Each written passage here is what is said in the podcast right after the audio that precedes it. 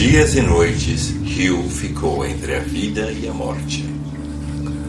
Ele ordenou que parte da mansão fosse demolida e reconstruída de tal maneira que não ficasse nenhum vestígio da Câmara da Morte dos Monroes. O espelho não foi destruído. Os Monroes ainda o guardam. Pois tão certo quanto há de haver uma morte na família no ano seguinte, então com certeza na noite do dia de finados é o rosto da próxima vítima que aparece nele. Agora, ninguém tenta a providência em olhar naquele espelho, pois os fantasmas só podem ser vistos por um Monroe.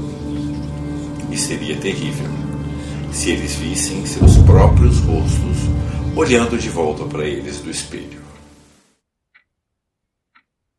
Essa é uma citação do conto O Rosto no Espelho, de Mary Elizabeth Braden. Citações da literatura inglesa lidas por Cláudio Bruno.